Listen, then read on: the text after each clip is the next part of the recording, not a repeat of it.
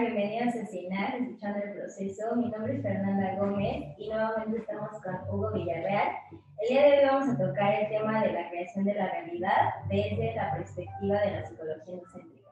Bueno, hola Hugo. Hola, ¿qué tal? ¿Cómo estás? Bueno, este es un tema que tiene unos años tocándose por muchas partes, desde la psicología, desde eh, manifestar, desde crear realidad, de en filosofías espirituales, en la película esa ¿cómo se llama? La ley de la atracción, cosas que tienen muchos años, mucha gente que ha estado haciendo ejercicios, trabajos de muchas áreas. Nosotros aquí en la psicología endocéntrica este, pues no tenemos tantos años con todas estas cosas, pero sí tenemos eh, un plan de investigación que tenemos alrededor de más o menos, no me hace la vuelta, pero como de 92, 93, empezamos a investigar qué es esto de crear la realidad. Y el primer punto que entramos es que la realidad se reporta a través de lo que experimentamos. ¿Okay? que es lo que experimento yo, por una parte, y la segunda es que la experimentación proviene de lo que percibo y de lo que me doy cuenta. ¿Y qué, o sea, para entrar como más en concepto, qué sería la experimentación? Bueno, la experimentación es un concepto que no está integrado en, el cerebro eh, hasta que se va trabajando con él en los procesos de darte cuenta. La, la experiencia o la experimentación van de la mano con la la percepción. O sea, si no hay conciencia, no hay una experimentación como tal o una experiencia. Porque yo le puedo preguntar a alguien, oye, ¿qué sientes? Y si me va a decir, ¿sí? Si yo le pregunto, oye, ¿cómo te experimentas? El cerebro se va a quedar ahí tratando de dar una respuesta y va a terminar dando una respuesta de cómo está, qué siente, qué piensa, algo. Y la experimentación sería una respuesta mucho más global hacia, hacia lo que se siente, lo que me doy cuenta y lo que percibe. ¿okay? Entonces, una persona eh, tiene su capacidad, como cualquiera, que todos los seres humanos somos eficaces creadores de realidad, de experimentar. Y la experimentación está en función de lo que percibes y cómo creas tu experiencia. Desde ahí surge el crear, crear una realidad. Muchas realidades o la realidad cotidiana que se imprime en tu sistema nervioso, pues forman lo que se llaman neuropolíticas. Y estas pues son respuestas del sistema nervioso automáticas que ocurren en un proceso de tiempo de 50 milisegundos, que es lo que dura el presente para el cerebro. Entonces, de alguna forma, en ese tiempo, salen estas respuestas y son las que te dicen que algo que está ahí afuera, que estás sintiendo, que estás percibiendo, es real y la conciencia entra como un refuerzo para decir, me di cuenta de eso. Sin embargo, todo esto, cuando se habla, pues pasa a ser una memoria. Porque si me estoy explicando que me di cuenta, pues solo que ya pasó, 50 milisegundos o más. Crear la realidad, primero hay que entender cómo y cuando para percibir cómo esa percepción se termina convirtiendo en una experiencia. Un grupo de experiencias forma cómo existes. Y la manera en la que existes es en la que tu cerebro percibe, tiene esa habitación para percibir allá afuera. Y existen factores naturales que vienen con, con el ser humano, como es de herencia. Hay una herencia, nosotros aquí en psicología le llamamos herencia perceptual esto significa que te heredaron cómo ver al mundo allá afuera de tu familia. ¿Y eso comienza en casa? No, no, eso, es la parte intrauterina. Estamos hablando del genotipo, el genotipo y el cianotipo. O sea, cómo, cómo experimentamos lo que está allá afuera. Eso empieza desde ahí. ¿Y para alguien que es adoptado? Lo mismo. O sea, si tiene dos materiales genéticos, solamente que la manera que va a recopilar, vamos a poner así. O sea, tenemos dos materiales genéticos, se unen tiene una carpetita donde va toda la herencia de lo físico y de, lo, que es este genotipo, o sea, su respuesta al ambiente de lo físico y lo psicológico, lo psíquico. Entonces nace, se va a otra familia que la adopta, y entonces esa familia lo que va a hacer es, a través de restricciones familiares, le va a ir educando conforme a esa familia y esas carpetas son las educaciones que tiene la parte de la herencia. Entonces va llenando esas carpetitas que ella tiene, pero que ahora son de otra familia. Te voy a poner un ejemplo que también pasó, es real. En Londres había una persona que era asesina y tenía, eh, mató a su esposa, se el hijo y el hijo lo pone en una institución para adopción. Entonces al muchacho lo adopta un señor que era, este, era estudiar poesía y la señora tocaba el piano. Y el tipo fue un gran pianista, un artista. Y la música era muy violenta. O sea, sacó, hizo lo del piano, pero también iba mezclada con la herencia de su papá, que tenía problemas de, herencia de su genio. Y con toda la poesía de, de, la mamá, del papá y de tocar el piano. O sea, creció en otro ambiente donde también hubo un efecto de esa herencia en las habilidades que tenía o que poseía. Entonces, esto no, no, no es adoptado, no simplemente es un proceso de expresión de lo que la persona tiene en su genética y que también va a generar cómo, cómo percibes las cosas, parte de lo intangible, ¿sí? Y esto está en las regiones corticales del cerebro, ahí donde está el yo, está todo lo intangible, pero que también tiene un efecto de cómo se experimenta la persona y obviamente está eh, asimilado en esa región cortical. La neurociencia dice que el yo y todas estas cuestiones tangibles pues son una resultante de los procesos regiones corticales. La psicología endocéntrica vemos que sí es una parte, pero también hay un yo que determina cosas, que quiere experimentar, cómo experimenta, construye su experiencia y modifica también las regiones corticales mutuamente. Y esto también trae un efecto a nivel genético, con el xenotipo, la psíquica. Entonces, estos tres elementos van modificando, eh, al final de cuentas, de allá afuera, la manera en la que te experimentas. Finalmente, la realidad personal es de acuerdo con lo que experimentas con lo que pasa. Y eso tiene que ver con qué decides observar o, percibir y a dónde te llevas con eso. Tú y yo podemos ver, como le decías en tu podcast, eh, puedes ver en el parque un juego de un perrito, etcétera, y, y cada quien va a ver diferentes cosas. Pero también aparte de verlas, te llevas a pensar, te llevas a experimentar otras cosas y hacer otras cosas distintas. Y esto tiene que ver con la percepción que te heredaron, con cómo ves las cosas, con cómo te enseñaron en casa a sentir lo que ves y de lo que te das cuenta en ese proceso. Y con todas, bueno, ya que tenemos una percepción, tenemos la experimentación y la conciencia, todas estas cosas se van a ir guardando en nosotros y a qué nivel este, se quedan. Bueno, habría que primero establecer que no se guardan como una experiencia del perrito en el parque, sino que se guardan eh, por códigos de diferente forma. Nosotros tenemos varios sentidos. Cada sentido recibe información del ambiente y se integra en nuestro cuerpo, sube hacia el cerebro a través del tallo cerebral y todo se integra y entonces tienes una experiencia. Las impresiones de experiencia en el sistema nervioso que forman las neuropolíticas guardan los elementos que hasta ahora no están guardados. Por ejemplo, yo te veo a ti y antes de conocerte, pues yo ya había visto a alguien que tenía un cabello como el tuyo, o una complexión, la tuya, o un color de piel, o una mirada como la tienes, ¿sí? y yo sentía cosas. Entonces, ¿qué pasa? Mi cerebro no se va a guardar a fe completa, sino va a guardar lo que yo no tenía guardado, como los oídos cuando te ríes de aquí, o la frente que tienes, no las tenía guardadas. Entonces se va a guardar eso y yo lo voy a tener en una atención flotante que cuando lo vea, integro las que ya tenía más las tuyas y digo, ¿qué onda, ¿Cómo estás? Así funciona el guardar una experiencia en el sistema nervioso. Y esto hace que en el momento en que yo te vuelva a ver, surja la política de cómo te trato, cómo estás, etcétera, etcétera. pero una realidad.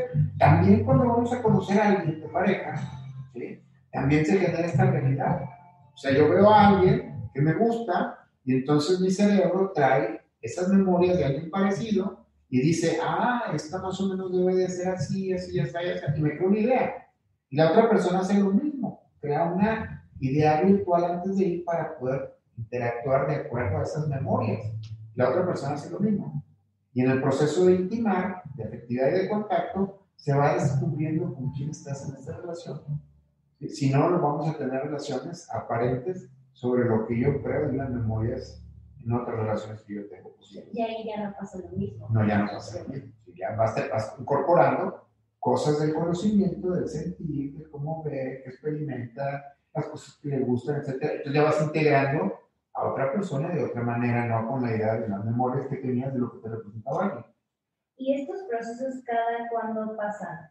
O sea, que, que percibimos algo, experimentamos y mira, el proceso de darte cuenta de la conciencia dura 50 milisegundos. O sea, un segundo lo partes en mil y agarras 50 pedacitos. En el trabajo de investigación del doctor Jacobo Wimber pudieron llevar o comprender que entre más tiempo se expanda el presente, ¿sí? el proceso de la conciencia se vuelve más activo. Y esto de expandir el presente como... Implica que empieces a observar tus procesos sin juicio en el momento que están pasando. Y empezar a ver, por ejemplo, esos procesos de observación, de observación, ¿sí? donde observas qué te está pasando por lo que estás viendo. Por ahí también voy a subir una revistita de eso. Y también está el video que hice con Alex de esto. Y luego sigue el proceso de autocontemplar. O sea, ya no es cómo respondes, sino ve lo que pasa afuera ¿Y qué pasa contigo? Y luego hay un proceso más allá de la transformación, es decir, observar cómo lo que estoy percibiendo se transforma en una experiencia. Cuando esto lo haces muchas veces, encuentras el patrón de cómo creas tu realidad, cómo creas tus experiencias. Cuando encuentras ese patrón y tienes estas capacidades de observar, entonces vas a poder ver que el presente se está expandiendo porque te das el tiempo distorsionas la velocidad con la que percibes las cosas y tienes otro tipo de experimentación. Cuando se expande el presente, la, la conciencia ya no funciona como una memoria, sino funciona como una, una, vamos a decir, un instrumento de observación sobre lo que está ocurriendo y se vuelve una atención flotante. Cuando estás en consulta, cuando estamos en el trabajo, como el que acabamos de hacer ahorita, yo le pregunto, ¿cómo estás? ¿Cómo te sientes? Y de qué te das cuenta, ¿sí? La persona lo que está haciendo no es darse cuenta. Me está sacando una memoria de un juicio de valor sobre lo que vio durante el curso y me lo está platicando. ¿Sí? ¿Entiendes? Es diferente. Por eso la gente que le caiga el 20 no va a cambiar, porque necesita entender su proceso para que esto ocurra. Y ya cuando entiendes este proceso ya puedes Empiezas a, no, no, empiezas a regular, ¿cómo? o sea, empiezas a preguntarte y empiezas a observar tu proceso, ¿qué te provoca? ¿Qué eso que está allá afuera te provoca esto? Y entonces empiezas por primera vez a conocerte y por primera vez a decidir algo que sabes a dónde te va a llevar cuando te, experimentes en lo que estás diciendo experimentar. Y por ejemplo, cuando mm, alguien ya está viendo que su realidad eh, pues no es tan satisfactoria para él mismo. Este... Ahora, te voy a decir, en buena, quiero, quiero, quiero hacer esto en mi realidad y lo logras, no. Puede que sí lo logres, puede que no lo logres, pero lo que sí es y que necesita entender toda la gente es que todo el hombre, todo el tiempo de su existencia, siempre está provocando una realidad. ¿Cuál es la diferencia? Que alguna es satisfactoria o no. ¿Desde dónde es satisfactoria o no? Desde que ya pasó y evalúas, desde una memoria que pasó. Si la persona se dedica a observar su proceso de creación, de lo que está pasando, o sea, es decir, voltea a ver cómo se genera una, idea, cómo pasa, cómo se desarrolla, cómo se termina, y empiezas a entender tus patrones de por qué necesitas sentir eso. Porque afuera lo único que hay es lo que tú tomas. Y lo tomas para experimentar algo. Lo que no te está gustando no es lo que pasa. Es lo que no estás experimentando, lo que no te gusta. La gente quiere venir aquí y quiere cambiar. Y lo que hay que cambiar no es lo que está afuera, sino lo que hay que cambiar es lo que se experimenta y para eso hay que entender tu proceso y tus patrones de para qué ocupas eso. Ahora, no se puede cambiar y no se puede experimentar algo que no reconoces. El lenguaje tiene su propio cerebro. El, cerebro no piensa en verbos, en palabras. El cerebro no dice, este, hoy quiero, quiero esto. No, el cerebro, para que el cerebro realmente vaya afuera, a que vaya a dirigirse a lo que tú quieres que perciba, lo que quiere experimentar, lo que se quiere dar cuenta, necesitas hacerlo en términos de imágenes. El cerebro trabaja en términos de imágenes. Cuando tú al cerebro le das una orden verbal, él no sabe qué hacer y va a hacer lo de siempre. Si tú dices, hoy cerebro, quiero que te fijes en todas estas personas y me voy a llevar muy bien con ellas y voy a estar, no te va a entender. Necesitas imaginar qué personas, cómo estás con esas personas. Entre más atributos le pongas a lo que estás imaginando de eso, o sea, que sientas cómo estás con la persona, el cerebro cuando abre los ojos, para, para el cerebro fue un hecho. Explico? No fue una visualización. Para el cerebro no discrimina si fue visualización, si fue imaginación, si fue que estaba o recordando. Simplemente lo procesa, el sistema nervioso responde. Entonces, ya cuando acaba de tener todo ese proceso, tú le dices al cerebro, decía verbal, esto es lo que quiero para mí el cerebro se enfoca a juntar los datos allá afuera para que te experimentes de esa manera y te reporte eso. Eso se hace trabajo, se hace de un trabajo que se llama efecto túnel. ¿Y el efecto túnel qué sería? Decirle a tu cerebro, en términos de imágenes, es como hacer oración. En la mañana te levantas. O sea, todo este proceso sería.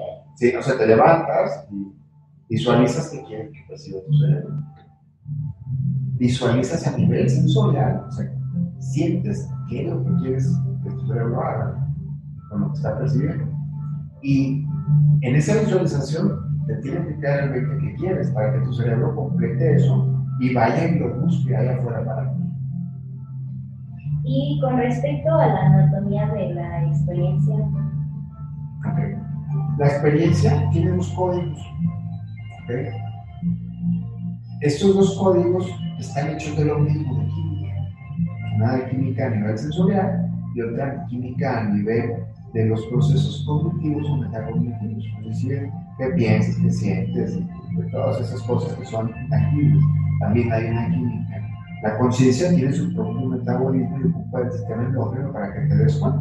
La gente que tiene un sistema endocrino lento, pues va a tardar en darse cuenta que le caiga el 20.